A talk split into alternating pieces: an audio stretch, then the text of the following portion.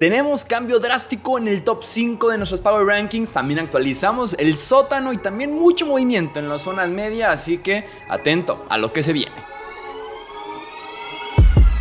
Hablemos de fútbol. Hablemos de fútbol. Noticias, análisis, opinión y debate de la NFL con el estilo de Hablemos de fútbol.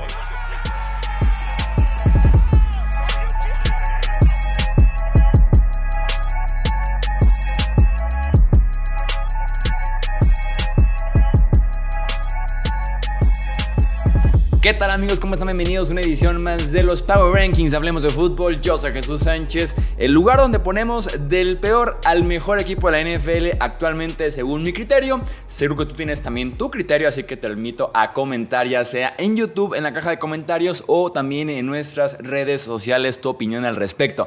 Vamos de una vez por todas con este Power Ranking de semana número 11. En el puesto 32 pondremos a los New York Football Giants. Tendrán básicamente el pick 2, pick 3 probablemente el siguiente draft. Tommy DeVito obviamente es un desastre como se esperaba y creo que Nueva York está contento por eso porque están interesados justamente en perder partidos. No creo que hagan mucho esfuerzo por ganar ya a partir de aquí y veremos qué deciden sobre Daniel Jones y su futuro, si pueden ir o no por otro coreback en el draft. En el puesto número 31 vamos a colocar a los Carolina Panthers. Eh, urge explotar todo a la ofensiva, incluyendo al head coach y coordinador ofensivo, y volverlo a hacer. Básicamente decir, me quedo con el coreback, me quedo con probablemente Ike Mikwonu, con el tackle derecho también, y decir lo demás, vamos cambiándolo porque esto no está funcionando. En el lugar 30, los New England Patriots, hablando de ofensivas desastrosas, llega la de los Pats.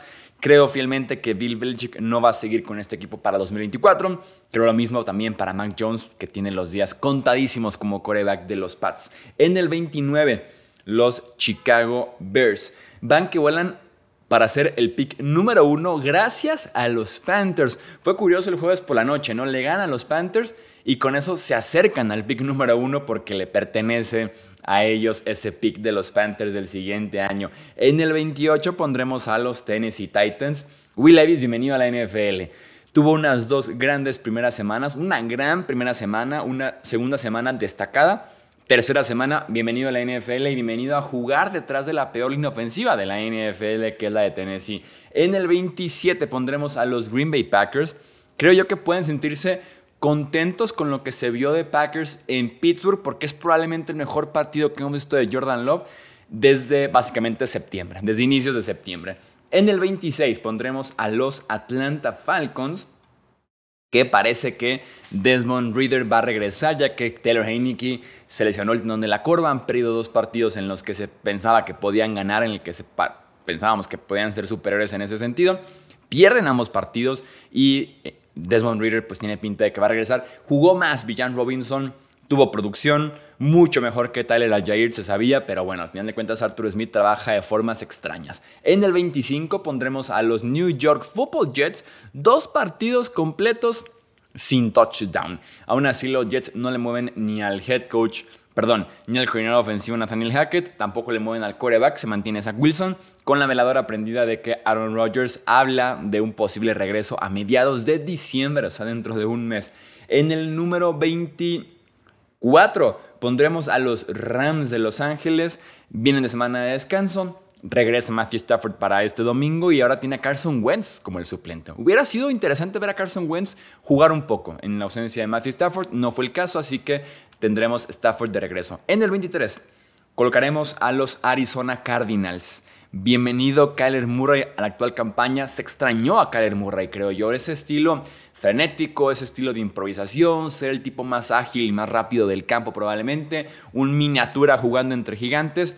Se extrañó y tuvo un muy buen debut este año Kyler Murray en el domingo. En el 22 pondremos a los New Orleans Saints que están en problemas. Derek Carr lesionado, Marshawn Lattimore lesionado, Michael Thomas lesionado. Veremos cómo regresan de la semana de descanso. Afortunadamente para ellos no juegan este, este fin de semana. En el 21, los Denver Broncos. Russell Wilson está jugando bien.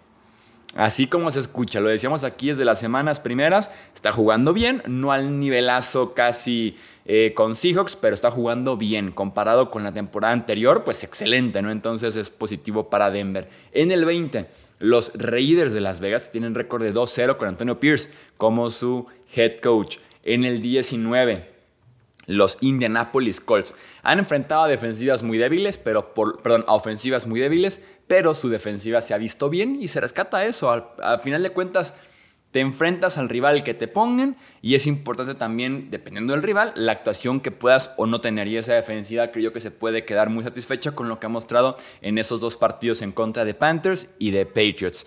En el 18, los Washington Commanders. Sam Howell tiene sus destellos. Tiene sus típicos errores probablemente. Muchas jugadas también son generadas fuera de la estructura, o sea, ya que está corriendo por su vida, ya que está escapando, que está improvisando y demás.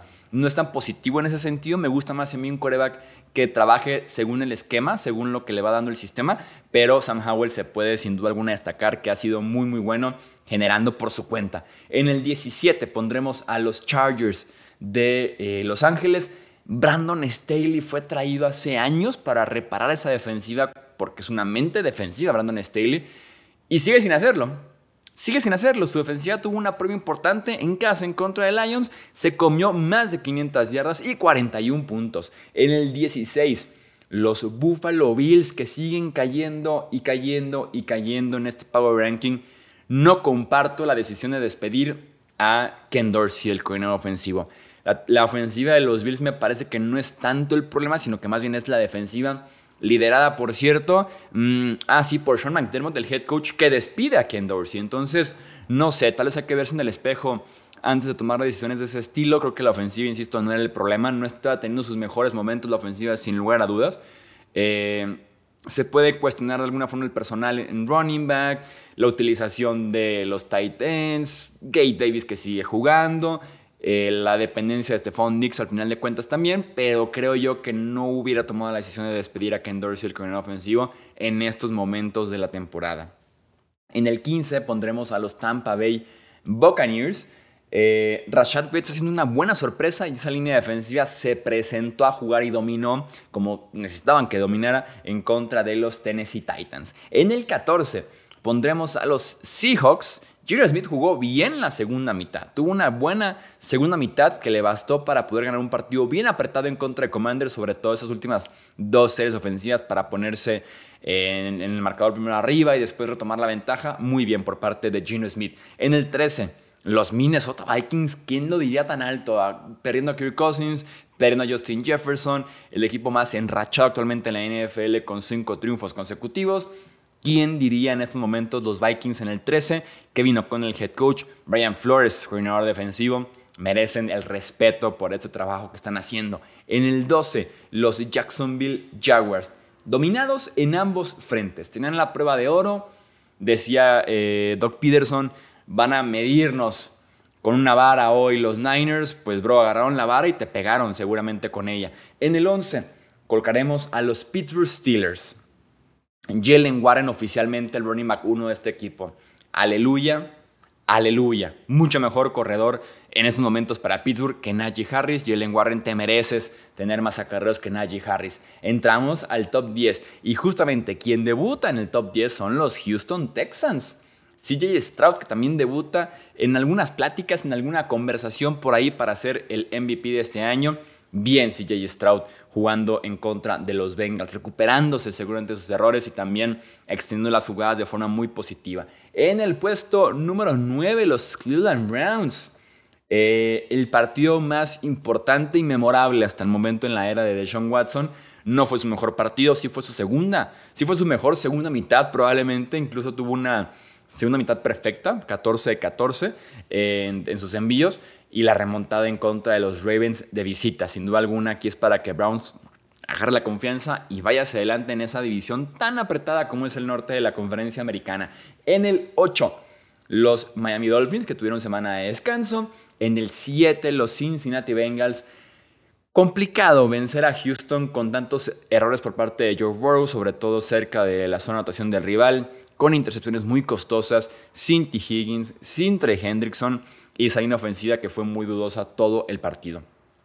En el 6, los Detroit Lions. La defensiva se tomó el día libre. La defensiva dijo, ¿sabes qué? Es Justin Herbert, Keenan Allen. Mm, es complicado que me presente a jugar. La ofensiva dijo, no te preocupes, bro.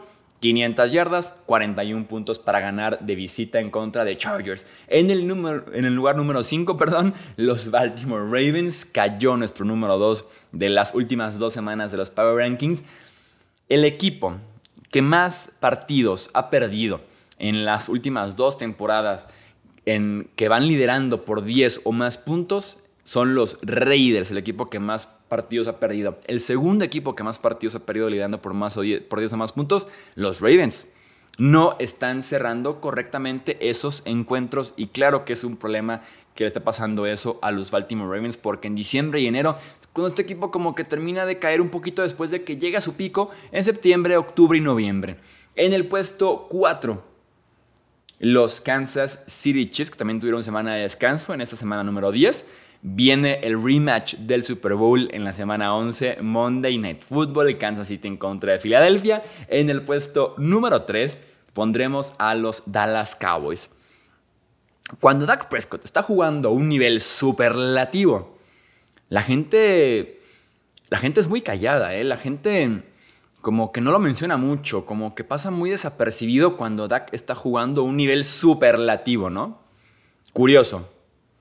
Curioso cuando lo comparas con el ruido que se genera cuando Dak Prescott tiene sus errores, sus intercepciones y sus fumbles, ¿no? Curioso. En el puesto 2, y de regreso justamente a ese top 2, los San Francisco 49ers. Porque ¿Por qué? Porque al más puro estilo de San Francisco dominaron las dos líneas, que es el estilo justamente de San Francisco. Línea ofensiva abriendo espacios para Christian McCaffrey, Divo Samuel, dando el tiempo a, Brandon, eh, perdón, a Brock Purdy para buscar a George Kittle, para encontrar también en la zona de touchdown otra vez a Brandon Ayuk, mientras que la defensiva encima del coreback. O sea, muy al estilo de San Francisco están de regreso. ¿Por qué? Porque sus líneas están otra vez dominando o por lo menos así lo hicieron en contra de los Jacksonville Jaguars. Y para cerrar, el puesto número uno le sigue perteneciendo a los Philadelphia Eagles, que también tuvieron semana de descanso. Y repito, se viene este Monday Night Football, que por cierto en México es feriado, así que nada de me fui a la oficina, salí de trabajar tarde, no alcancé a ver el primer cuarto, no. Nada de que eh, me fui a hacer otra cosa, no. Preparas tu cena, estás en tu casa, te vas a un bar, es feriado en México y tenemos que ver ese rematch entre el puesto número uno y el puesto número cuatro de los Power Rankings que se viene un partidazo. Comenta tu opinión sobre mis Power Rankings o sobre tu top 5. Por lo menos me encantaría saber cuál es tu eh, top 5 de equipos actualmente en la NFL. Dímelo en YouTube en comentarios o también en redes sociales. No olvides suscribirte aquí al canal del podcast Hablemos de Fútbol. Yo soy Jesús Sánchez. Hasta la próxima. Gracias por escuchar el podcast de Hablemos de Fútbol. Para más, no olvides seguirnos en redes sociales y visitar hablemosdefutbol.com.